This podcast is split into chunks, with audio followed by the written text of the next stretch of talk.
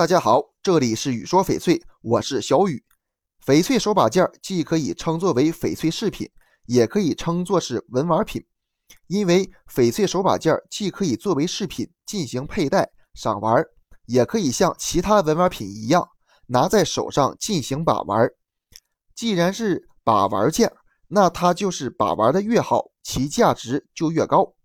那么，翡翠手把件到底应该怎么把玩呢？掌握这几个把玩技巧很重要。接下来就给大家介绍一下：第一，把玩时注意手部清洁。所谓手把件，就是要经常放在手中进行把玩的物件。因此，在把玩的过程中，人的手要长期与手把件进行摩擦。如果手上有油脂污垢，这些油脂污垢便会附着在手把件身上。因为手把件通常都是雕件，会有许多细小的凹痕，所以如果要清洁起来就变得十分困难了。因此，我们在对翡翠手把件进行把玩时，要先将手上的污垢清洁干净，然后再对手把件进行把玩，这样既能起到把玩的效果，又不至于会污染手把件。第二，要坚持长期把玩。手把件和其他饰品最大的不同之处就在于，翡翠手把件是越盘越活，把玩的越多，手把件呈现出来的色彩和光泽感就越强。所以，当我们拿到翡翠手把件时，应该要坚持长期把玩，千万不可抱着三天打鱼两天晒网的心态。